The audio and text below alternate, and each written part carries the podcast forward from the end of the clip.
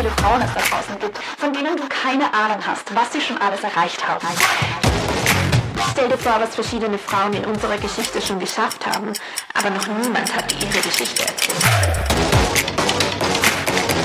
Stell dir vor, wie sich deine Welt ändern würde, wenn wir jeden diese Erfolge feiern. Hm.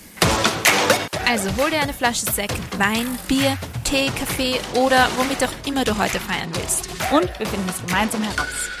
Hallöchen. Hallo. Ich kann dir unser Getränk für heute Uh. präsentieren, das ich in der Mikrowelle aufwärmen musste, weil es so lange in der Küche stand und kalt wurde. Ich habe es gehört. Ich bin gespannt, was es ist. Es ist dieses Mal sehr Mainstream, aber es passt sehr gut. okay. Okay, Revere Uh. Es ist Tee und Kaffee. ist in Tee und Kaffee. Möchtest du den Kaffee oder den Tee? Nein, der Kaffee ist natürlich für mich. Ich Tanja trinke keinen. Kaffee. Deswegen hast du extra für mich einen Tee gemacht. Ja, aber es ist ein besonderer also es ist kein besonderer Tee, aber es ist eine Sorte von Tee, die auch relevant ist. Also Kaffee und Tee ist relevant. Ja. Oder ist generell einfach Heißgetränk relevant oder ist Koffein relevant? Das wirst du dann nachher herausfinden. Okay. Okay, wir beginnen natürlich mit einem Anstoßen, das man wahrscheinlich nicht hört, weil. Oh, das war sehr süß. Wir haben angestoßen. Meiner ist ein in einem. Oh, aber ich riech. Ist es Kamille? Nö. Keine Kamille. Ich dachte schon, es ist generell Kaffee, weil ich trinke meinen Tee aus einem Starbucks hierbei. Oh Und ja. Das ist ganz offensichtlich Kaffee. Ich dachte, das ist ein Fake-Kaffee für mich. Ja, es geht einfach nur darum, Starbucks sind der Baum. Okay, ich bin sehr excited. Ich bin. Ich glaube, ich bin so, aufgeregt. so aufgeregt, weil ich gemerkt habe, dass du so aufgeregt auf diesem Podcast bist und das hat mich voll aufgeregt. Verstehst du? Ich weiß nicht, ob es dich so aufregt wie mich oder so glücklich macht. Ich mag einfach nur die Story extremst. Vielleicht bin ich auch komisch. Vielleicht gibt es niemanden da draußen, der mein Excitement gerade versteht. Aber es ist eine einfach eine süße Story. Es geht nämlich um eine Frau, die man nicht kennt. Zumindest nicht weltweit. Zumindest nicht, wenn man nicht spezialisiert ist auf eine gewisse Branche, in der sie tatsächlich sehr bekannt ist. Aber sie hat nicht den weltweiten Fame. Wir beginnen unsere Reise in Europa. 1921 wird Erna Knudsen auf einer kleinen Insel in Norwegen geboren. Die kleine Insel gehört zur damaligen Provinz Boda. Das Bode ist eine Provinz von Norwegen. Ich muss sie nicht kennen, oder? Sie hat mir noch nie was Nein. gesagt. Okay, gut. Damalige Provinz, die gibt es gar nicht mehr. Cool. Und liegt nördlich des Polarkreises. Das heißt ganz, ganz weit oben. Erna lebt aber nicht sehr lange in Norwegen. Skandinavien ist in dieser Zeit von schweren wirtschaftlichen Krisen geplagt, die sich in der Zwischenkriegszeit in vielen europäischen Ländern entwickeln. Ernas Vater nimmt deshalb einen Job als Schiffszimmermann an. Und das in New York City. Im Jahr 1926, als Erna fünf Jahre alt ist, zieht sie also mit ihrer Mutter und Schwester nach New York. Erna wird zu Erna. Okay, weil sie jetzt Englisch ist. Mhm. Verstehe. Auswandern in die USA oder speziell nach New York ist zu dieser Zeit nicht außergewöhnlich. Allerdings ist das Leben in den USA auch nicht gerade einfach. Im Gegenteil, weil was passiert in den USA Ende der 20er Jahre? Große Augen, die Great Depression. Ja, fix, das habe ich in der Schule gelernt. Das weiß ich natürlich. Ich habe nur so getan, als hätte ich keine Ahnung. Ernas Familie rutscht also von Armut in noch mehr Armut. In New York, genauer genommen in Brooklyn, wächst Erna also in diesen ärmlichen Verhältnissen auf. Mit 18 Jahren heiratet sie ihren damaligen Freund, einfach weil es zu dieser Zeit die einzige Möglichkeit ist, das Elternhaus zu verlassen. Damals ist es außerdem üblich, dass man früh heiratet, weil einfach die Männer den Lebensunterhalt verdienen. Wir befinden uns jetzt also Ende der 1930er Jahre. Vor dem Zweiten Weltkrieg, in Ernas Teenage-Jahren, ist es üblich, dass Frauen größtenteils zu Hause sind und sich um Familie und Haushalt kümmern. Während des Krieges ist es aber auch oft so, dass Frauen die Jobs von Männern übernehmen, die gerade in den Krieg ziehen. Erna nimmt einen Tag nach ihrer Hochzeit einen Job als Sekretärin in der Wall Street an. Das ist eigentlich sehr ungewöhnlich, weil Erna ja jetzt verheiratet ist und eigentlich bedeutet das ja, dass sie sich um den Haushalt und die Familiengründung kümmern sollte. Aber anscheinend will oder muss Erna einfach ihr eigenes Geld verdienen. Damals sind viele Frauen Sekretärinnen oder generell Büroangestellte. Und sie haben es absolut nicht leicht. Männer behandeln Frauen, die arbeiten, in dieser Zeit sehr herablassend und sexistisch. Sie sind der Meinung, dass Frauen weniger wert sind und ihnen die Arbeit wegnehmen. Was irgendwie komisch ist, weil Männer ziehen zu dieser Zeit in den Krieg und die Frauen nehmen ihre Jobs an, damit Amerika einfach weitermachen kann und die Männer behandeln sie trotzdem schlecht. Ja, die sind eigentlich die, die gerade alles zusammenhalten, damit nicht alles das normale Leben quasi auseinanderbricht. Genau, eigentlich springen die Frauen ein und bekommen keinen Dank dafür. Es gibt sogar ein Gesetz, das besagt, dass man keine Frauen einstellen soll, wenn es noch arbeitslose Männer gibt. Ein Gesetz? Also rechtlich verankert? Das waren die Verhältnisse damals. Und was sie verdienen, war natürlich auch komplett ungleich. Im Jahr 1944, Erna ist jetzt 23 Jahre alt, verdienen Frauen in den USA durchschnittlich 31 Dollar pro Woche und Männer 55 Dollar. Let's talk about the pay gap. Speziell in den 40er Jahren werden Büro- und Sekretärdienste hauptsächlich von Frauen ausgeübt. Erna ist die nächsten 30 Jahre ihres Lebens Sekretärin. Bis dahin ziemlich unspektakulär, oder? ja, ich meine, schon spektakulär, aber jetzt nicht so. Also, Wo ist die Story? schon eine coole Frau, aber wo ist die Story, ja? Also, was ist denn jetzt das Coole an Erna Knutzen? Naja, Erna arbeitet in den folgenden 30 Jahren nicht immer bei der gleichen Firma. 1950, mit 29 Jahren, zieht sie ans andere Ende der USA nach San Francisco und arbeitet in einer Anwaltskanzlei. Mit ihrem Ehemann oder alleine? Irrelevant. Okay. Ihr Ehemann ist eine andere Story. Die können wir später besprechen. Sie ist nicht spektakulär. Sie Okay. ist für die Ernas Geschichte sehr irrelevant. 1968, sie ist jetzt 47, also ein ordentlicher Sprung, wechselt sie zu BC Ireland. BC Ireland ist damals eine Firma, die mit Kaffee, Tee und Gewürzen handelt. Mhm, da haben wir den Kaffee und auch den Tee. Wir sind jetzt in den 1960ern und 70ern, also eine Zeit von Fordismus und eine Zeit von Massenproduktion in den USA. Und auch in der amerikanischen Kaffeeindustrie gibt es mehr oder weniger ein Ziel und das ist Quantität über Qualität. Viel verkaufen, Leute arbeiten viel, Leute trinken viel Kaffee. Leuten ist es egal, woraus dieser Kaffee besteht, wo er herkommt, wie er produziert ist. Kaffee trinken ist Lifestyle. Erna fängt also an, als Sekretärin Kaffee an große Unternehmen zu verkaufen und ist ziemlich gut dabei. Das Spannende ist, als Frau darf sie den Kaffee nicht verkosten. Sie darf den Raum nicht einmal betreten, in dem der Kaffee geröstet wird. Warum? Weil sie eine Frau ist. Also, Frauen durften damals keinen Kaffee trinken. Sie durfte ihn nicht verkosten. Also, sie durften ihn schon kaufen und trinken, aber sie durfte ihn nicht verkosten und auch nicht in, die, in der Produktion quasi. Genau. Also die Unternehmen, die mit Kaffee gehandelt haben, haben Kaffee ein, Kaffeebohnen gekauft von Farmern weltweit, geröstet, verkostet und dann weiterverkauft an Kaffeeunternehmen größere, die dann den Kaffee an sich verkauft haben. Erna hat mit diesem Kaffee gehandelt als Sekretärin, hat ihn aber nie kosten dürfen. Und sie durfte nicht in den Raum, wo er geröstet wird. Macht voll Sinn. Also, ich meine, das hat definitiv valide Gründe. Ich, ich sehe da, Ja, definitiv. Ich, ich muss das gar nicht hinterfragen. Das macht sehr viel Sinn. Ich meine, warum sollte eine Frau auch eine Produktion betreten dürfen oder, Gott bewahre, etwas verkosten? bin mir sicher, dass dann der ganze Raum verseucht gewesen wäre, ja. Ja, weil ähm, einfach ihr, ihre Hormone, ihre Hormone Ja. hätten den Kaffee schlecht gemacht. Ich glaube, das ist es. Ja, das wären alles Begründungen, die sie sich ausdenken hätten können zu dieser Zeit, haben sie aber nicht, sondern sie haben es einfach damit begründet, dass sie weiblich ist. Jetzt kommt eine Reihe an wichtigen Events in Ernas Leben. Im Jahr 1970 kommt ein Mann in die Firma, der eine Menge von einem sehr speziellen Kaffee dabei hat und schwärmt von diesem tollen Kaffee. Erna fragt, ob sie den Kaffee nicht gemeinsam rösten und verkosten könnten. Sie kann den Mann überzeugen, dass sie den Kaffee kosten darf. Er will sie aber auch nicht in den Röstraum mitnehmen, sondern bringt ihr den Kaffee dann nach dem Rösten zu ihrem Tisch. Also ein kleiner Erfolg für Erna, dass sie den Kaffee verkosten darf. Ein ziemlicher Rückschlag, dass sie noch immer nicht in den Röstraum darf. Aber, wie wir alle wissen, hat das Universum ja immer einen viel größeren und besseren Plan. Und an diesem Tag war dieser Plan, dass Erna diesen speziellen Kaffee verkostet und sich extrem in den Geschmack verliebt. Davor mochte Erna zwar Kaffee, aber dieser Kaffee ist einfach so anders und so intensiv und von so hoher Qualität, dass es einfach ein Erlebnis ist, diesen Kaffee zu trinken. Ich weiß, da kannst du jetzt überhaupt nicht relaten. Aber viele Leute da draußen sicher. Ich kann Kaffee nicht mal riechen.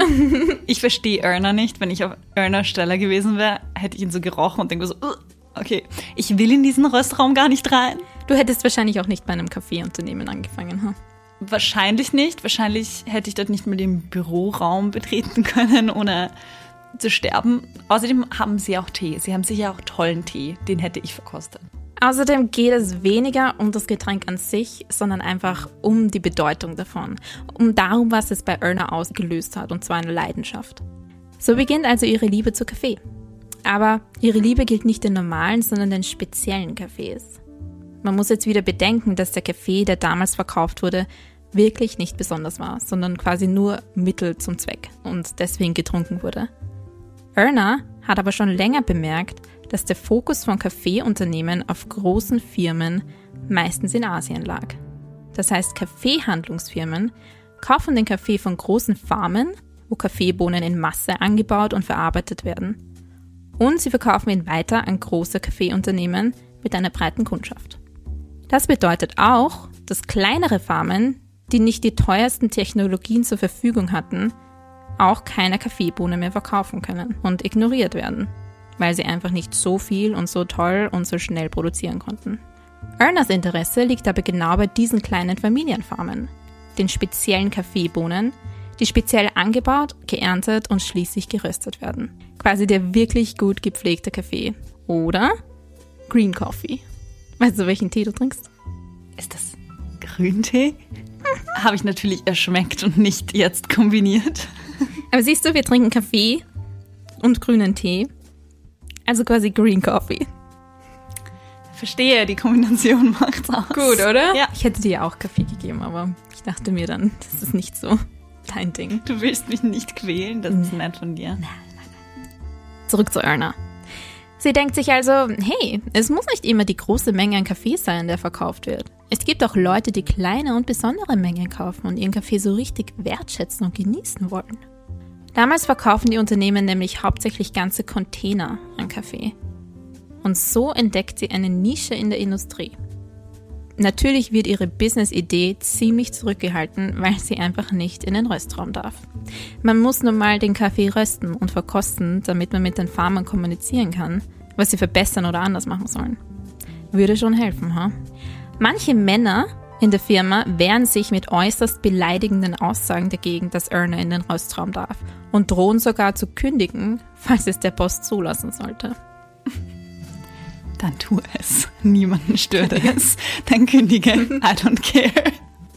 Ja, aber ich meine, ich möchte nochmal dran erinnern, es geht darum, dass sie einen Raum betritt. Es dauert ganze drei Jahre nach ihrem Kaffeeerlebnis, bis Ernas Chef sich endlich dazu überreden lässt, sie auch in den Röstraum zu lassen.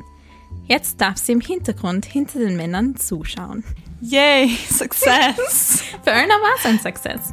Es ist, es ist ein Success. Das war kein, das war nicht ähm, herabwürdigend Erna gegenüber, sondern oh mein Gott, wie traurig ist es, dass sie drei Jahre dafür kämpfen musste. Mhm.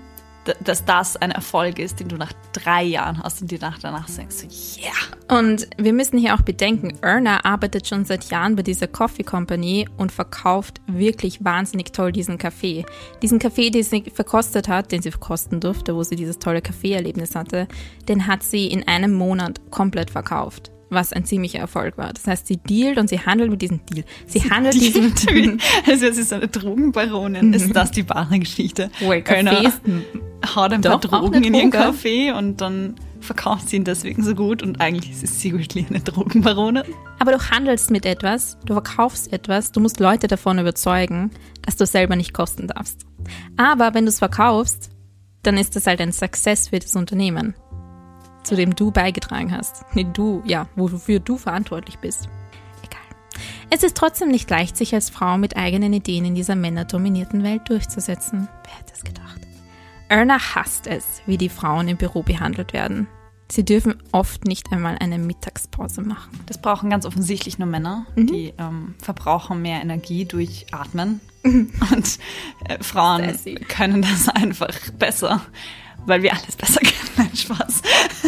Der Gedanke war eher, dass sie es nicht verdient haben, eine Pause zu machen. Aber warum haben sie es nicht verdient? Weil sie eine Frau sind. Weil Frauen in die Männerarbeitswelt eingedrungen sind und ihnen die Jobs wegnehmen. Aber ich meine, rein logisch. Ich meine, Männer argumentieren doch damit, dass Frauen quasi in Anführungszeichen das schwache Geschlecht sind. Und daher bräuchten sie doch eigentlich mehr Pausen und nicht weniger Pausen. Damit zeigen sie doch, Frauen kriegen es besser hin als wir, weil wir brauchen Pausen und Frauen schaffen es ohne. Klar, aber Frauen, die nur Sekretärinnen sind, Also das ist ja kein Job, das ist kein Job. das ist ein Hobby. Sie trinkt ja nicht einmal Kaffee. Was macht sie schon den ganzen Tag? Kaffee trinken? Nein. Sie verkauft den Kaffee nur innerhalb von einem Monat, während wir ihn saufen. Jo, Logisch. das dachte sich Erna auch. Das Ganze macht irgendwie überhaupt keinen Sinn und ist ein bisschen frustrierend.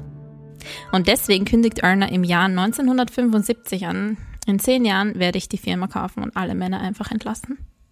Und guess what? She did it. Exakt zehn Jahre später, 1985, kauft Erna tatsächlich die BC Ireland Firma, feuert die Männer und nennt sie in Knuts Coffees um. Oh mein Gott, ich liebe diese Frau. Ich, ich finde das so geil Was? von ihr. Was für ein Move. Ich wette, sie hätte schon früher machen können, aber eigentlich sind einfach nur drauf gewartet, weil sie gesagt hat, zehn Jahre, es hat sie auf diesen Sie Punkt gewartet und war so. Bist du bereit für ein Bombenzitat von Erna, das ich einfach nur feier? Sie sagt, das waren alles Männer und die haben beschlossen, dass Frauen keine Pause verdient haben. Aber ich habe sie ausgetrickst. Ich habe die Firma gekauft und sie alle gefeuert. Ich liebe diese Frau. Das ist so ein geiler Move. Ma. Es gibt Leben, oder? Also, Schau, die Männer haben angekündigt, sie kündigen, wenn sie in den Röstraum darf. Und sie Jo. so, no need for that. Ich kündige dich. keine Sorge. Ich feuere dich. Du musst nicht kündigen. Ich übernehme das für dich. Aber stell dir vor, ich bin ein Boss. Da musst du gar nicht kündigen, das mache ich für dich.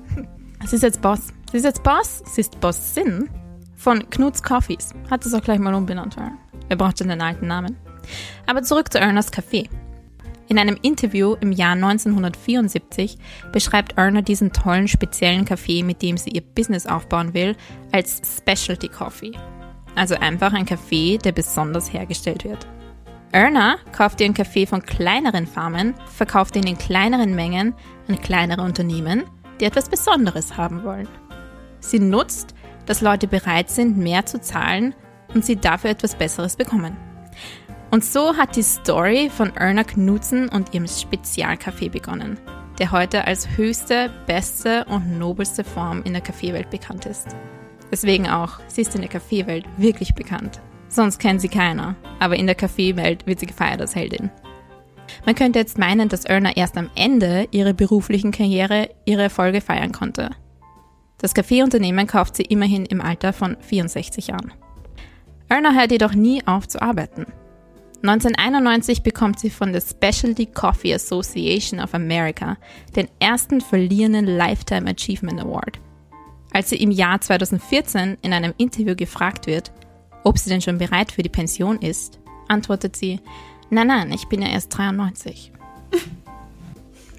Erna verstirbt im Jahr 2018 im Alter von 97 Jahren. Und das als absolute Bossin. Damn. Das ist die Geschichte von Erna Knudsen, die ich einfach nur feiere. Ich liebe diesen Move, dass sie einfach die Männer dort einfach gefeuert hat und meinte, ich werde es besser machen als ihr, also Jo. ihr dürft jetzt gehen. Ich wollte dich fragen, welche Gefühle fühlst du gerade nach dieser Story? Ich feiere sie voll. Ich bin richtig happy, dass sie das geschafft hat. Ich gönne ihr das einfach, dass die Männer einfach so garstig zu ihr waren und sie ihnen das einfach zurückzahlen kann. Also du würdest sagen, Gefühle zählen mir drei auf?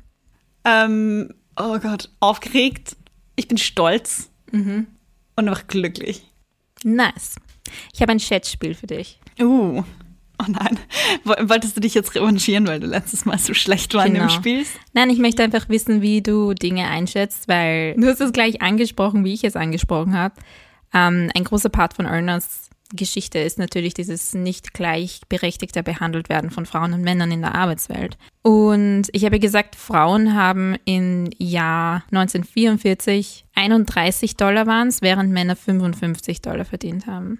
Also Frauen haben 56 Prozent von dem verdient, was Männer verdient haben. Schätz mal, wie das heute ist in den USA. Wie viel Prozent vom Männergehalt verdienen Frauen durchschnittlich in den USA? Also ich glaube schon, dass es mehr ist als damals, aber es ist definitiv noch ein Gender Pay Gap vorhanden, überall. Also würde ich jetzt mal schätzen, dass es 75 Prozent sind. Ich sage zwei Drittel. Es sind 82 Prozent.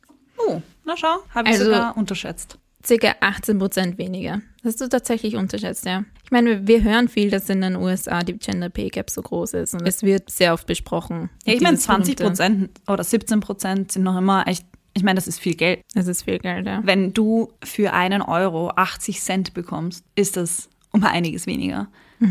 Wenn du zum Bäcker gehst und da kostet ein Käsestangel 1 Euro oder 80 Cent, ist das ein großer Unterschied. Die Frage ist, warum? Das ist eine gute was Frage. Ist, was ist der Grund dafür? Im Vergleich dazu Österreich, haben wir eine Gender Pay Gap? Wir Schätz haben mal, definitiv auch eine. Ich bin mir gerade echt unsicher, ob sie größer oder weniger groß ist als in Amerika. Wir haben, glaube ich, mehr Regulierungen, einfach dadurch, dass die USA doch sehr viel kapitalistischer ist als wir. Daher würde ich mir wünschen, dass die Pay Gap geringer ist. Okay. Aber ich weiß nicht, ob ich da jetzt zu viel Hoffnungen in Österreich setze. Wie viel war es vorher in Amerika? 82? Die Pay Gap ist 18 Prozent. 18 Prozent. Ähm, das heißt, ich sage, die Pay Gap in Österreich ist 15 Prozent. 19,9. Ach, damn. Was für eine Enttäuschung Österreich. Schockiert dich das nicht so sehr wie mich? Ich war ehrlich gesagt, ich war mir wirklich unsicher. Wie gesagt, ich habe gehofft, dass Österreich besser ist als Amerika. Aber ich habe es ganz ehrlich befürchtet, dass Österreich nicht gut abschneidet in der ganzen Sache. Ich dachte, dass Österreich viel besser abschneidet. Echt? Ja, Warum? weil ich in Österreich noch zu wenig zu diesem Thema gehört habe und ich war der Meinung, dass wir das Problem nicht so intensiv haben. Und dann habe ich es gegoogelt und habe herausgefunden, nein, im Gegenteil, Österreich ist eines der europäischen Länder mit der höchsten Gender Pay Gap. Das EU-Durchschnittsland hat nämlich einen Gender Pay Gap von 14,1 Prozent. What? Das hätte ich hätte mir echt nicht gedacht, dass Österreich so über dem Durchschnitt liegt. Ich dachte, wir sind sehr durchschnittlich und der Durchschnitt ist einfach sehr hoch. Nein, also anscheinend ist Österreich eines der schlechtesten Länder. Jesus Christ. Ich finde, Pay Gap ist so ein schwieriges Thema. Ich habe mit vielen Leuten in meinem Leben darüber schon geredet und habe sehr viel verschiedene Meinungen dazu gehört. Und ich verstehe, Welche Meinungen? nein, ich verstehe, dass prinzipiell Statistiken halt schwierig sind. Punkt. Ich verstehe, dass Statistiken schwierig sind, weil ich meine, jeder kennt das Sprichwort, vertraue nie einer Statistik, die du nicht selbst gefälscht hast, weil prinzipiell heißt es ja nicht immer unbedingt, dass Frauen bei derselben Arbeit weniger bekommen, sondern da fließt dir viel mehr ein, wie zum Beispiel, dass noch immer, was jetzt nicht besser ist für die Gleichberechtigung, aber noch immer sehr viele Frauen zum Beispiel halbtags arbeiten, weil sie bei den Kindern zu Hause sind. Und dadurch verdienen sie weniger als Leute, die ganztags arbeiten. Oder dass es noch immer so ist, da Frauen Kinder kriegen, sie weniger lange arbeiten als der Mann, weniger Arbeitserfahrung haben und deswegen weniger bezahlt bekommen. Oder wir wissen, dass auch in den Führungspositionen Mann und Frauen nicht gleichberechtigt ist und daher verdienen die Männer dort mehr. Das heißt, dass der Mann mehr verdient, liegt ja auch daran, dass der Mann oft in höheren Positionen ist, was jetzt nicht für die Gleichberechtigung spricht. Das ist definitiv eher das Gegenteil. Aber ich meine nur, es fließt so viel in dieser Pay Gap ein, Okay, dass es kompliziert ist. darf ich dir vorlesen Oh yes, von please. unserer Seite des Bundesministeriums? Originaltext hier. Die Gründe für bzw. Einflussfaktoren auf den hohen Gender Pay Gap sind nur teilweise erklärbar. Eine Studie der Statistik Austria vom März 2021 auf Basis der Daten zum Gender Pay Gap aus 2018 zeigt, dass nur ein Drittel des gesamten Gender Pay Gap aufgrund von Merkmalen wie Branche, Beruf, Alter, Dauer der Unternehmenszugehörigkeit und Arbeitszeitausmaß erklärt werden können. Damit kommt zum Ausdruck, dass die strukturellen Unterschiede bzw. Ungleichheiten zwischen Frauen und Männern am Arbeitsmarkt zwar ein bedeutender Faktor für die Höhe der geschlechtsspezifischen Einkommensunterschiede sind, jedoch zwei Drittel des gesamten Gender Pay Gap nicht statistisch durch diese Merkmale erklärt werden können. Diese werden durch Sexismus erklärt. Zwei Drittel. Das heißt, alle Argumente, die du jetzt genannt hast von diversen Personen, ja, ein Drittel. Jesus. Das schockiert mich jedes Mal wieder. Und das ist so ein Ding. Österreich schafft es, irgendwie uns überall gleichzustellen, bis auf die Bezahlung. Und das regt mich so auf, weil ich bin voll für Gleichstellung. Ich bin voll dafür, dass wir alle gleichzeitig in Pension gehen und dass wir auch einen Bundesheerdienst machen müssen oder halt ein, wie nennt man das? Ein Zivildienst. Ja, oder einen Zivildienst machen müssen. All diese Sachen, ich bin voll für eine Gleichstellung von Mann und Frau. Aber bitte gib uns zuerst die gleichen Rechte, bevor du uns dieselben Pflichten gibst. Österreich schafft es einfach, alle Frauen in den Pflichten, die ein Bürger und eine Bürgerin in Österreich haben, gleichzustellen, bevor sie uns dieselben Rechte geben. Und das ist halt einfach mhm. komisch. Weißt du, was ich meine? Interessant, ja. Also das ist zumindest mein Gefühl, dass es halt viel einfacher ist zu sagen, ja, wir sind für Gleichstellung, wir geben euch ja dieselben Pflichten, wie alle Männer haben. Und ja, her damit, aber bitte gib mir auch dieselben Rechte. Weil mhm. das ist so, als würdest du einem Kind sagen, ja, du darfst nichts machen, was ein Erwachsener darf, du hast keine eigene Entscheidungskraft, aber bitte mach dieselben Pflichten wie ein Erwachsener und du bist gleichgestellt. Nächste Schätzfrage. Oh Gott. Weil wir schon dabei sind. Wie viel Prozent der Geschäftsführungen in Österreich sind deiner Meinung nach Frauen? Geschäftsführungen, aber generell nicht nur in öffentlichen Positionen, sondern überall. Ähm, es ist eine Studie, die ich hier habe von den 200 einkommensreichsten Unternehmen in Österreich. Das heißt, dass quasi der Friseursalon nebenan gilt nicht. Also ich weiß, dass in den öffentlichen Bundesministerien in Österreich, glaube ich, 50 Prozent oder sogar 54 Prozent mhm. Ministerinnen sind. Aber ich glaube schon, dass es in dem öffentlichen Bereich, also Ministerien und Schulen und all die Sachen, für die der Bund quasi zuständig ist, dass das viel fortgeschrittener ist als Unternehmen. Mhm, also ja. glaube ich, dass Unternehmen deutlich drunter liegen. Mhm. Also sage ich die Hälfte, 25 Prozent. Acht. Ach, scheiße. Nee, also ganz ehrlich, ich dachte, ich, ich dachte schon 25 Prozent sind hochgegriffen, aber ich dachte, es sind so 20, 18. Also ich war schon, ich wusste, dass es sehr motiviert war von mir, aber mhm. 8 ist echt bitter. 8 ist wirklich bitter. Man muss definitiv auch sagen, dass, also ich kann dir jetzt mal viele Unternehmen, kleine Unternehmen aufzählen, die von Frauen sind aber die zählen halt in dieser Studie nicht. Es geht echt um die Großen. Und jetzt ist halt die Frage, was ist der Grund dafür? Ist der Grund, weil man in großen Unternehmen es den Frauen nicht zutraut? Trauen sich die Frauen nicht? Trauen es, trauen es sich die Frauen selbst nicht zu? Ich glaube, es ist eine Kombination aus sehr vielen Faktoren, die einfach in der Gesellschaft so verankert sind, dass es sehr viel Zeit brauchen wird, das alles rauszukriegen aus der Gesellschaft oder zumindest ein bisschen anzugleichen. Weil ich glaube, es ist nicht nur die Männer sind böse zu Frauen. Ich glaube, das ist es nicht. Oder nicht nur. Mhm. Ich glaube, dass es so viele verschiedene Faktoren sind. Eben zum Beispiel, okay, die meisten Frauen noch immer passen auf die Kinder auf. Dadurch sind sie oft nicht arbeiten für einige Jahre, haben weniger Berufserfahrung als Männer, verdienen weniger als Männer. Und auch, wenn du in einer Führungsposition bist, kannst du nicht einfach Babypause machen. Ähm, ich weiß jetzt nicht? nicht. Ich kann jetzt nicht die Studie zitieren, ganz offensichtlich. Ich kann die vielleicht raussuchen. Ich weiß, dass ich das bei einer YouTuberin gesehen habe. Wenn du in einem Vorstand bist, da wirst du ja für eine gewisses, für gewisse Zeit gewählt. Und in dieser Zeit darfst du nicht aus der Firma austreten oder du darfst halt nicht weggehen. Das heißt, du darfst auch kein Kind kriegen in dieser mhm. Zeit, in der du gewählt bist. Das heißt, äh, du glaubst, dass es bei Frauen wirklich so ist, dass es viel mit Familienplanung zu tun hat. Aber ich meine, es ist jetzt nicht so, dass Männer durchschnittlich mit 29 ein Unternehmen übernehmen. Ja. Die sind dann schon, viele sicherlich über 40, 50. Da bekommen Frauen jetzt auch keine Kinder mehr. Schon, aber wenn jetzt eine Frau drei Kinder bekommen hat und deswegen zehn Jahre zu Hause geblieben ist. Ja, aber es gibt auch Frauen, die nach sechs Wochen wieder arbeiten. Ja, und da glaube ich eben wieder gesellschaftlich, dann bist du eine Rabenmutter. Ja, das. Und das ist halt auch bitter, ne? das ist, glaube ich, ein ziemliches Problem, dass das einfach, dass es uns Mädels, uns jungen Frauen von Anfang an nicht wirklich als die beste Option für dein Leben präsentiert wird, dass du mal Chef wirst. Die beste Option für dein Leben ist Mutter von einer, von drei, vier, fünf Kindern, Hausfrau, nicht unbedingt nur Hausfrau, aber definitiv ein Familienleben. Karriere, okay, aber nur Karriere? Hm.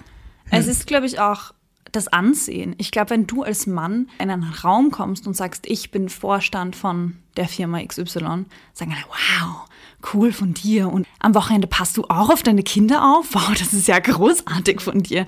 Und wenn eine Frau in einen Raum kommt und sagt, ich bin Vorstand von Firma XY, sind alle, mm, und wo sind deine Kinder? Mhm. Und was machst du mit deinen Kindern, während du beim Vorstand bist? Und Was Wie geht sich das aus mit deinem Mann passt auf die Kinder auf während der Woche. Das ist aber ein netter Mann, dass der sowas macht. So, nein, das sind auch seine Kinder, der darf auch auf die aufpassen. Das ist eine Ja, und 50-50-Sache. Gleichzeitig auch als Mann, wenn du sagst, du bleibst zu Hause bei den Kindern, ist das so ein schwach. Ja. Es Also ich habe ja. das Gefühl, bei Frauen ist es ein, wow, der ist aber ein braver Mann, dass der sowas macht, wo, wo du denkst so, ähm, das sind auch seine Kinder, der darf auch die Windeln wechseln und man Mhm. muss ihm nicht auf die Schulter klopfen deswegen. Ich meine, ja, sicher, cool von ihm, aber das sollte eigentlich normal sein, dass die das genauso machen wie wir. Mhm. Und andererseits, ich glaube auch, wie du sagst, es ist schon, der Mann muss halt der Provider sein und darf jetzt nicht Hausmann sein. Das ist Folgendes Szenario. Du bist verheiratet, hast Kinder, Mhm. möchtest aber, dass ein Familienteil, also Vater oder Mutter, bei den Kindern zu Hause ist. Ja. Also nicht, dass sie zur Tagesmutter in die Ganztagsschule, was auch immer es geben wird, kommt, sondern du möchtest, dass ein Elternteil zu Hause ist. ja, Du verdienst mehr als dein Mann. ja. Wer bleibt zu Hause? Also meiner Meinung nach bleibt der Mann zu Hause, weil ich würde diese Entscheidung treffen, nach wer verdient mehr. Wobei hier auch wieder ist, dadurch, dass diese Pay Gap existiert, ist die Wahrscheinlichkeit, dass der Mann mehr verdient, höher. Und dadurch ist die Wahrscheinlichkeit, dass die Frau zu Hause bleibt, wieder höher. Und Wahrscheinlichkeit ist Wahrscheinlichkeit. Das bedeutet ja nicht, es kann ja definitiv der Fall Ja, sein. Klar, aber ich meine nur, ähm, ich glaube auch, dass das mitspielt. Dadurch, dass die Pay Gap existiert, dass mehr Frauen zu Hause bleiben. Nicht mal, weil das jetzt eine, unter Anführungszeichen, traditionelle Aufteilung in der Familie ist, sondern weil es einfach eine praktische Entscheidung ist von der Familie, zu sagen, hey, derjenige, der weniger verdient, bleibt zu Hause und das ist halt sehr oft die Frau. Ich hatte diese Diskussionen mit einem Freund und ich habe auch gesagt, ob ich es ernst gemeint habe, ist, da, da waren wir noch zu weit weg von dem Fall, logischerweise. Aber ich wusste genau, dass ich ihn damit aufziehen kann, indem ich sage, ja, weißt du, wenn ich mehr verdiene als du, dann bleibe ich nicht zu Hause. Wenn die Frau mehr verdient, dann bleibt der Mann zu Hause. Und die Frau geht weiter arbeiten. So sollte sie das wollen. Es muss nicht so sein. Ähm, und für ihn war das ausgeschlossen. Also für ihn war das wirklich keine Diskussionsfrage und er hat nicht gesehen, warum, oder er hat schon theoretisch gesehen, ja, mehr Geld ist dann da, aber es wäre nie im Leben in Frage gekommen, dass er bei den Kindern bleibt und die Frau arbeitet. Und ich glaube, da ist auch viel Stolz im Spiel, weil das dir als Mann eingeredet wird. Toxische Maskulinität. Und auch wieder zurückzukommen auf dieses, die beste Option für dein Leben ist eben Hausfrau und Mutter. Das heißt, Firma übernehmen, Bossin sein, Chefin sein, weißt du vielleicht innerlich in dir drinnen, dass das nicht dein bestes Leben gesellschaftlich ist. Dass die Gesellschaft das nicht als, die, heutzutage feiert sicherlich die Gesellschaft viel mehr eine Frau, die eine Führungsposition übernimmt. Aber die einzelne Person, oder vielleicht ist es sogar andersrum, vielleicht feiern es die einzelnen Personen, aber die Gesellschaft feiert es doch nicht. Da tut sich gerade viel und da muss ich auch gerade viel tun, aber da ist noch so viel Luft nach oben. Aber ich meine, zumindest arbeiten jetzt Frauen in Führungspositionen. Man muss sagen, damals, wie du gesagt hast, wann war das? 1944, wo sie begonnen hat zu arbeiten? Oder da war sie schon ähm, in ihren 20ern? Da war sie in ihren 20ern, also sie hat 1939, 38 sowas begonnen, als Sekretärin zu arbeiten. Ja, damals, wie du sagst, da durfte sie noch nicht mal in den Röstraum rein. Da war es abnormal, dass Frauen überhaupt arbeiten. Und dass wir jetzt sagen können, hey, es gibt wirklich Frauen, die in Führungspositionen arbeiten und es wird daran gearbeitet. Ich finde, das, das ist ein großer Sprung und das muss auch anerkannt werden. Aber, und das ist ein großes Aber, es muss noch viel, viel weitergehen. Und ich finde, ich mag das nicht, wenn Leute sagen, ja, aber wir sind doch schon so weit gekommen, reicht das jetzt nicht? Ich denke mir so, nein. Reden wir ein bisschen über Erna. Wir haben jetzt ziemlich viel in der Gegenwart verbracht mit unserer Diskussion, aber zurück zu Erna. Es gibt wenig zu Erna zu finden, weil sie einfach keine weltweit bekannte Person ist. Sie ist allerdings sehr bekannt in der Branche, wie schon gesagt. Und was ich an ihr wirklich so bewundere, mal abgesehen von ihrem Move und dass sie einfach, ja, sassy ist. Sie sagt, in den meisten Erfolg, den sie hatte, verdankt sie einfach dem Fakt, dass sie immer happy und joyful war und immer gelacht hat. Wo man sich einerseits denkt, ma, lieb, Andererseits, ja, als Sekretärin in so einer Welt. Es ist echt traurig. Also es macht mich traurig, das sagen zu müssen, aber ich glaube, dass sie damals so weit gekommen ist, weil sie viel weggelächelt hat. Genau, das meinte ich.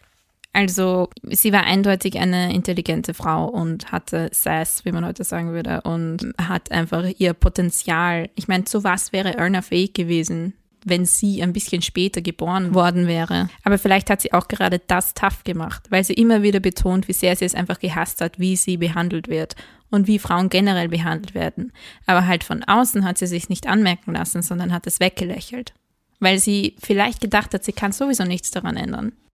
Ich habe so viel Respekt für solche Personen, die es schaffen, so viel über sich ergehen zu lassen und trotzdem eine innerliche Stärke beizubehalten und zu sagen, ja, blöd gerade, aber ich werde was dran ändern und ihr werdet das noch merken, weil das ist ultra schwierig. Ich meine, das verstehst du wahrscheinlich genauso. Wenn irgendjemand was Blödes zu mir sagt, dann bin ich sofort angefressen. Und ich glaube, wenn die mich die ganze Zeit angestiegen wären, dass ich eine Frau bin und nichts darf und ich glaube, ich hätte aufgeben. In der Zeit vielleicht aber auch nicht, weil es einfach generell so war. Ja, vielleicht, weil man mehr gewohnt war, was jetzt auch wieder traurig ist, aber. Definitiv traurig von unserem Standpunkt. Aber ich frage mich bei solchen Sachen auch, was passiert jetzt, was wir einfach so hinnehmen als Frauen, weil es generell so ist, was eigentlich nicht in Ordnung ist, was uns gar nicht auffällt. Das ist tief. Schon, oder? Ich glaube, dass es viel ist. Ich glaube wirklich, dass das Männer nicht sehen und auch Frauen nicht sehen. Weil wir reden immer wieder davon bei den Podcasts. Also ich, wenn ich damals da gewesen wäre, ich hätte mir das überhaupt nicht gefallen lassen und das ist unvorstellbar für mich jetzt. Aber vielleicht ist es, es sind simple Dinge wie das Tragen von BHs oder so.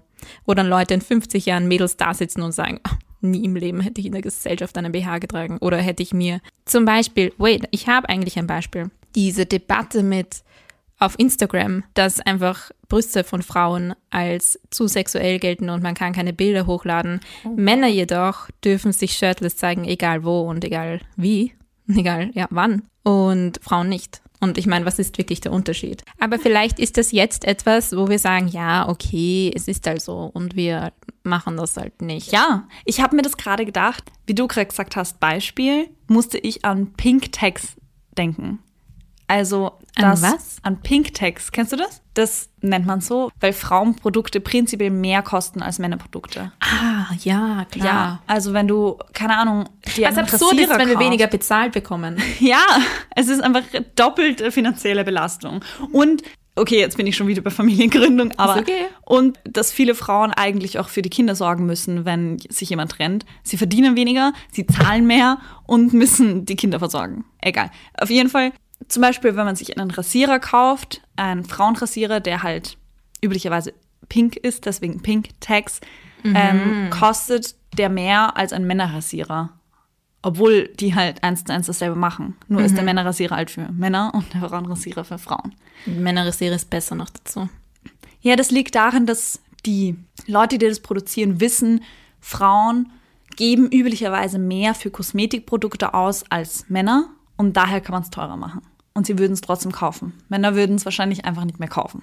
Was auch absurd ist, weil ich glaube nicht, dass Männer sich aufhören würden zu rasieren, wenn der Rasierer jetzt 50 Cent mehr kostet, aber gut. Ja, aber es sind solche Dinge, die wir, die du und ich oder unsere, die Leute in unserer Gesellschaft jetzt hinnehmen.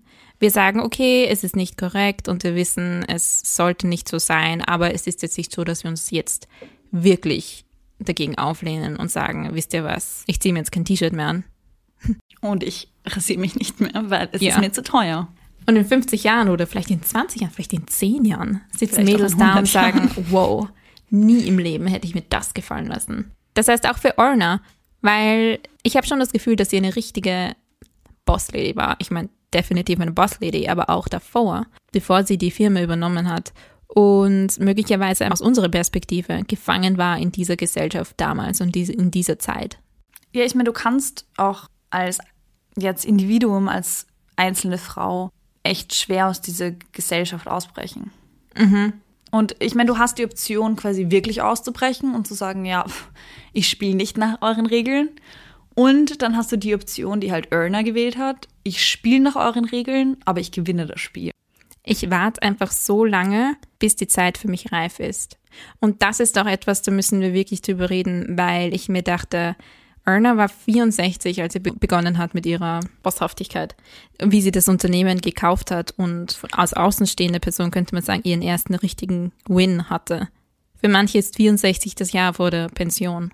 Und das war's. Karrieretechnisch. Und einerseits ist es so ein, ja, sie war alt und man kann vielleicht sagen, sie hat so lange gebraucht dafür. Andererseits gibt es auch irgendwie einen Ansporn, weil du kannst echt in jedem Alter noch so was Großes leisten. Und es muss nicht mit 25 sein. Oder du musst nicht denken, dass mit 30 dein Leben vorbei ist, wenn du nicht eine Karriere aufgebaut hast. Du kannst auch mit 64 beginnen. Das ist echt inspirierend. So viele Leute sagen, ja, ich würde gern Klavier spielen lernen, aber das hätte ich ja schon lernen müssen, wie ich quasi drei war, weil jetzt werde ich ja niemals gut genug. Oder mhm. ja, ich würde urgern dies oder das machen, aber es ist ja schon zu spät für mich. Ich bin schon viel zu alt dafür. Und das sagen wir in unseren Zwanzigern, das höre ich die, meine Elterngeneration quasi sagen in ihren 40er, 50ern. Und dann hast du einfach Erna, die sagt, ja, well, ich bin 64, aber let's do this. Man hat irgendwie so diesen Lebenspfad schon von Anfang an mitgegeben. So bis 20 hast du also deine Ausbildung und dann von 20 bis 30 steigst du dann so richtig ins Berufsleben ein und fasst da Fuß und dann kommt die Zeit, wo du Familie hast, aber halt aufsteigst und dann übernimmst du vielleicht die Führungsposition im Fall vom Mann. Und mit 50 arbeitest du dann halt auf die Pension hin und fangst halt nicht mehr wirklich was Großes an. Und ich kenne definitiv auch Leute in ihren 50ern, die sagen, oh ja, das ist so eine Ausbildung, aber die zahlt sich für mich nicht mehr aus. Das muss ich nicht mehr machen oder das muss ich gar nicht mehr lernen, weil ich, ich habe ja nur noch fünf Jahre. Was ich alles in zehn Jahren erreichen will. Ich will definitiv in zehn Jahren wo ganz anders stehen, als ich jetzt bin. Mhm. In zehn Jahren kannst du so viel schaffen. Und dass dann Leute in ihren 50ern quasi stagnieren und sagen, ja, die nächsten zehn Jahre mache ich genau das, was ich jetzt mache und es zahlt sich gar nicht aus, mich weiterzubilden oder was zu ändern, einen neuen Berufspfad zu wählen, weil ich bin ja quasi schon fertig. Das war's jetzt. Das ist eigentlich irgendwie voll demotivierend. Aber das war auch das Ding bei Erna, weil ich habe zuerst nicht nachgerechnet, wie alt die war, als sie das alles gemacht hat. Ich habe das einfach hingenommen und mir gedacht, wow, Bossin, feuert die Männer, übernimmt das Unternehmen. Und dann irgendwann bei der Nachbearbeitung habe ich halt mir ausgerechnet, wie alt sie da war und habe auch gesehen, 64? Wow, das zahlt sich ja auch nicht mehr so wirklich aus. Der Gedanke war auch in mir, also der ist einfach in uns eingepflanzt, dass mit 64 ist halt schon, könnte es schon echt in Pension sein. Und dann aber, als ich weitergelesen habe und sie hat nie wirklich aufgehört zum Arbeiten. Sie hat es nicht hergegeben. Warum auch? Sie war auch der Meinung, dass sie ewig lebt. Gut, aber halt, dass sie einfach noch ihr Leben vor sich hat. Und wenn man bedenkt, dass sie mit 97 verstorben ist, hatte sie 33 Jahre. Ja, obwohl da muss ich jetzt was einwerfen, was vielleicht dem widerspricht, was ich gerade gesagt habe. Aber ich finde, das ist ein schwieriger, ein schwieriger Balanceakt, mhm. weil als Beispiel die Queen in England. Ja gut, die kann ihren Job nicht ablegen. Die ist schon sehr, na, es können sie schon. Sie könnte abdanken und wow, es weitergeben. Eben. Und da bin ich ein bisschen in einem Zwiespalt. So ja klar, cool, richtige Bossin. Also was die alles gemacht hat in ihrem Leben, richtig inspirierend. Aber irgendwann ist es vielleicht auch Zeit der nächsten Generation das Zepter zu übergeben und auch mhm. der nächsten Generation die Möglichkeit zu geben, ihre Sachen umzusetzen und nicht dann als hundertjährige Frau Dinge umzusetzen, die du vor 100 Jahren oder halt vor 80 Jahren umgesetzt hast, weil sich da schon was geändert hat und die neue Generation sicher andere Einblicke hat und vielleicht ein bisschen frischen Wind reinbringen kann. Mhm. Was jetzt nicht heißt, du sollst quasi aufhören, zu arbeiten mit 70, weil dann bist du alt und kannst nichts mehr Neues bringen. Das meine ich nicht. Aber ich denke, das ist ein schwieriger Balanceakt zwischen, ja, ich finde es voll cool, wenn Leute mit 70 noch immer Dinge machen, für die sie richtig, richtig brennen. Und ich finde auf keinen Fall, dass du, weiß ich nicht, mit 70, sobald du in Pension bist, nur noch auf die Couch gehörst und dann darfst du deine Fußballsendungen schauen und das war's. So da, definitiv nicht. Ich denke einfach, dass es schwierig ist. Ja, das sehe ich auch. Da könnte man jetzt auch sagen, bei Erna war ja definitiv der Case, dass sie einfach, das war ihre Leidenschaft. Wenn du ein Interview mit ihr siehst, und ich werde definitiv Interviews mit ihr verlinken, ähm, dann merkst du einfach, die, die brennt für Kaffee. Und ich meine, Kaffee, das ist das Nette. Ich weiß, du magst nicht, aber das ist eine Sache. Da musst du jetzt nicht unbedingt 22 sein, damit du die Kaffeewelt verstehst. Da musst du einfach ein Mensch sein. Und wenn du einfach für ein Ding brennst und es eine Leidenschaft ist und dann ist es egal, wie alt du bist. Und dann kann ich genauso, ich würde irrsinnig gerne mit Erna einen Kaffee trinken. Einfach weil es ein Erlebnis ist. Du musst dir mal sehen, wie der Kaffee, ich verlinke ein paar Videos, die ist einfach begeistert für Kaffee. Und das macht dann einfach so viel mehr Spaß. Und das ist genau das Ding, dass du dich nicht hinsetzt als 65-jähriger Boss und sagst, hey, so haben wir das immer gemacht, so habe ich das immer gemacht, so machen wir das weiterhin. Wir passen uns nicht an. Ja. Und deswegen musst du das auch machen, weil du bist sogar jünger als ich. Aber wenn du einfach gemeinsam dich mit Leuten zusammensetzt und an deinem Unternehmen arbeitest oder egal was es ist und jeder was einfach auf den Tisch bringen kann und jeder, wenn es um den Inhalt geht, und nicht um die Art und Weise, wie das Ganze umgesetzt wird, dann finde ich, spielt das Alter absolut keine Rolle. Dann ist es sogar nützlich wahrscheinlich, wenn es Personen gibt, die verschiedene, verschieden viel Lebenserfahrung und Lebenszeit hinter sich haben. Ja, ich denke, das Alter ist einfach nicht aussagekräftig über den mentalen Zustand einer Person. Ja. Weil eine 97-Jährige kann genauso fit sein und genauso coole Ideen bringen wie eine 22-Jährige. Und eine 47-Jährige kann genauso altmodische Ideen bringen wie eine 97-Jährige. Ja. Ich glaube, wir können jetzt abschließen mit drei Dingen, die uns inspirieren an Erna. Möchtest du anfangen? Ja, also das erste, offensichtlichste. Was für ein Move, dass sie ankündigt, dass sie in zehn Jahren diese Firma übernehmen wird und das einfach durchzieht, dass sie einfach ruhig sitzen bleibt, geduldig bleibt, so wie so ein Jaguar auf der Lauer und als sie ihre Chance kriegt, so zack. Ja, dass sie nicht aufgibt und sich unterkriegen lässt, sondern sagt, wisst ihr was, das treibt mich jetzt noch mehr an und ihr werdet schon sehen, eines Tages Ja. feuere ich euch alle.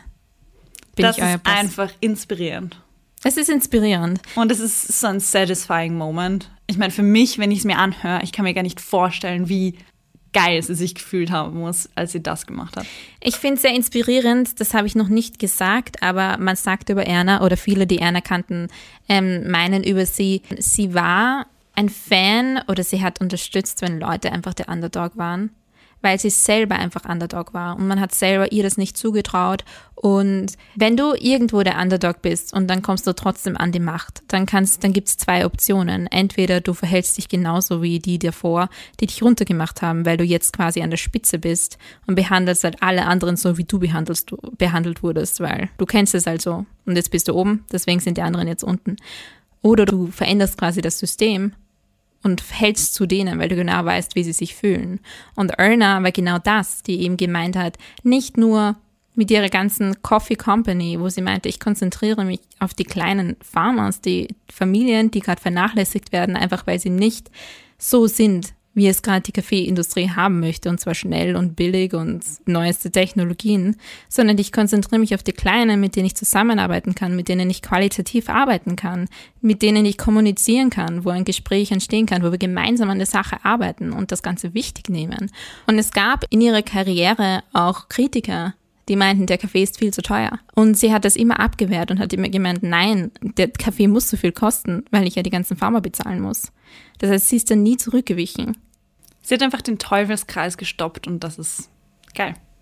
Sie hat einfach gesehen, ja, es zählt nicht die Quantität. Es zählt schon das Produkt, aber es, es zählen auch definitiv die Beziehungen. Es zählen die Menschen dahinter. Ja, und das finde ich sehr schön. Und als drittes, ich meine, wir haben jetzt ausführlich darüber geredet, aber sie ist einfach ein Idol dafür, dass du nie zu alt für irgendwas bist und es ist nie zu spät für irgendwas. Ja, kannst du immer dein bestes Leben beginnen oder einfach nur fortsetzen. Weil 30 Jahre Sekretärin haben sie dazu geführt, dass sie so eine Postin geworden ist. Also wer weiß, erstens, wo dich dein Leben hinführt und zweitens, du kannst nicht sagen, wann, du kannst nicht sagen, du solltest nicht zu früh sagen, dass es vorbei ist oder dass du jetzt keine Chance mehr hast. Du weißt nie, wann es vorbei ist. Es kann literally morgen vorbei sein, egal wie alt du bist. Wow, wie depressing gerade. Warte, ich Entschuldigung, das sollte nach raufgehen. es kann immer vorbei sein, deswegen solltest du immer das Beste daraus machen. Aber dich gleichzeitig nicht stressen, dass schon so viel vergangen ist. Ja, so, du kannst noch so viel ändern. Also einfach lebe dein bestes Leben. Das ist, glaube ich, das Fazit an den Ding. Egal wie alt du bist, liebe einfach dein bestes Leben. Ja, so wie Erna. Und es war ein Und langes und ein tolles wir. Leben. Wir wirst prosten auf Erna Knudsen aus Norwegen. Ich weiß, dass wir gerade abgeschlossen haben, aber darf ich noch eine Frage stellen, Please die mir gerade auf der Seele brennt? Yes. Du hast vorher gesagt, du willst mir die Geschichte über ihren Ehemann erzählen und hast es nicht getan. Und ich bin Es schwer enttäuscht. Es gibt keine Geschichte über ihren Ehemann. Sie war dreimal verheiratet. Und das heißt, sie ist nicht mit ihrem ersten Ehemann zusammengeblieben. Ich kann dir nicht sagen, wann sie diese Ehemänner hatte. Ich weiß, dass sie zuletzt einen Ehemann hatte, der ein bisschen jünger war als sie, einiges jünger als sie, ähm, aber trotzdem, also jetzt nicht so dramatisch jünger, sie war einfach schon alt. Also wenn man halt 97 ist, dann ist 70 auch schon einiges jünger, ähm, mit denen sie halt sehr viel gereist ist und so. Ähm, und ich habe mich bewusst entschlossen, die Ehemänner oder den Fakt, dass sie dreimal verheiratet war, aus der Geschichte rauszulassen. Einfach weil es, Es sehr irrelevant ist. Es ist über, wirklich noch nie so klar wie da hat das null mit ihrem Leben zu tun.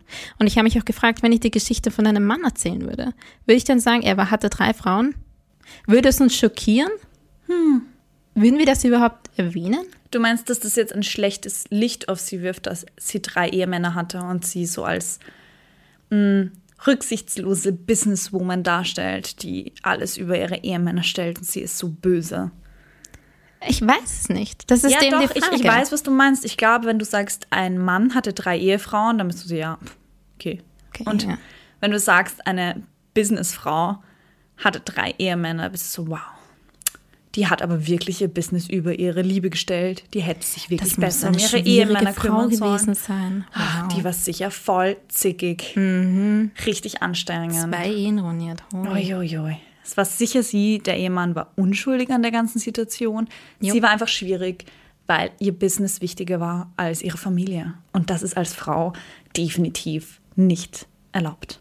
Andererseits hättest du gefragt, wenn ich dir gesagt hätte, ein Dude hätte mit 18 geheiratet und ist dann nach San Francisco gezogen, hättest du gefragt, und seine Frau ist die mitgekommen? Weiß ich nicht, aber das liegt, glaube ich, auch ein bisschen an der Zeit damals, dass ich mir dachte, hey, damals waren die Frauen einfach so abhängig von ihren Männern. Also liegt es daran, dass ihr Mann umzieht, wenn sie umzieht, oder war es quasi ihre Entscheidung? Ich glaube, das war mein Hintergrundgedanke Okay, bei der. Sache. So, war es ihre Entscheidung oder musste sie, weil ihr Mann umgezogen ist und die Frau damals einfach keine andere Wahl hatte? Sind spannende Fragen, die müsste man wissenschaftlich untersuchen. Wie viel Neues man bei einer. Frau wissen möchte, ob sie eine Familie hat und wie viel man bei einem Mann wissen möchte, ob er eine Familie hat, ob er Kinder hat, ob er eine Frau hat, wie oft er verheiratet war. Also wenn da draußen irgendjemand gerade seine Bachelorarbeit schreibt in Please. Soziologie, wahrscheinlich Soziologie ist das, Gender Studies? Gender Studies, das ist ein Master. Auch eine Masterarbeit ist erlaubt. Wir erlauben es, wir erlauben es. Also gerne stellt it. das Thema und dann sagt uns, was rausgekommen ist. Also Fakt ist, einer war dreimal verheiratet. Do we care? No. Cheers. Tschüss. Das war der Plastik. Für noch mehr Stories von inspirierenden Frauen abonniere unseren Podcast und folge uns auf Instagram at bossinnen.